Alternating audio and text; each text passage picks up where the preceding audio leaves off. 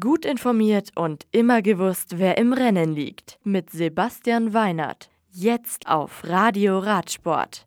Thomas übernimmt Dauphiné-Führung. Also steht Froome nicht im Weg. Alpentour Trophy weiter von Longo dominiert.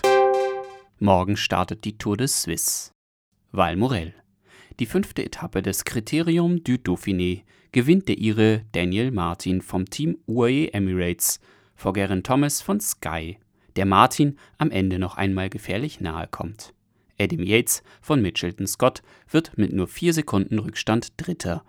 Auf der 130 Kilometer langen Etappe mit Bergankunft in Valmorel belegt der deutsche Bohrer Hans Grohe Profi Emanuel Buchmann Platz 4. Die Führung im Gesamtklassement übernimmt der Tageszweite Geraint Thomas vor Damiano Caruso von BMC und Gianni Moscon von Sky. Morgen geht es dann nach La Rosière am Espace San Bernardo in kurzen 110 Kilometern nach drei weiteren Gipfeln ins Ziel auf 1855 Meter. Paris. Auch vier Wochen vor dem Start der großen Schleife durch Frankreich reißen die Schlagzeilen um Chris Froome und seinen Salbutamol-Fall nicht ab. Wie Radsportnews.com berichtet, ist Tour de France-Direktor Christian Prudhomme zwar nicht erfreut, dass der Fall nach wie vor nicht abgeschlossen ist, man werde Froome aber nicht im Wege stehen, wenn dieser im Juli an den Start ginge. Die Entscheidung müsse von der UCI, also von oberster Stelle kommen, nicht vom Veranstalter der Tour, der ASO, sagt Prudhomme in dem Interview weiter. Gieglach.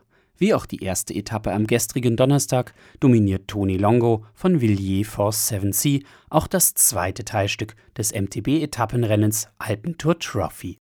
Morgen steht eine 53 Kilometer lange Etappe mit 2200 Höhenmetern auf dem Programm, ehe das viertägige Event am Sonntag mit einem MTB-Zeitfahren in Planei Schafalm endet.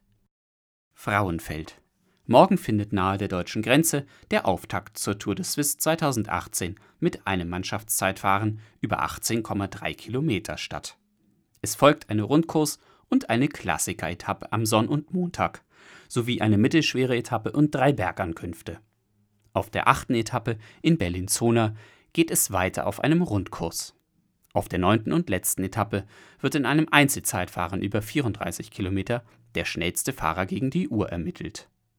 Insgesamt sind 1212 Kilometer zurückzulegen. Die Veranstalter sprechen von sonnigem Wetter in der Schweiz.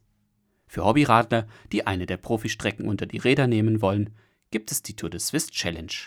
Unter www.tourdeswiss.ch/challenge findet man die entsprechenden Informationen.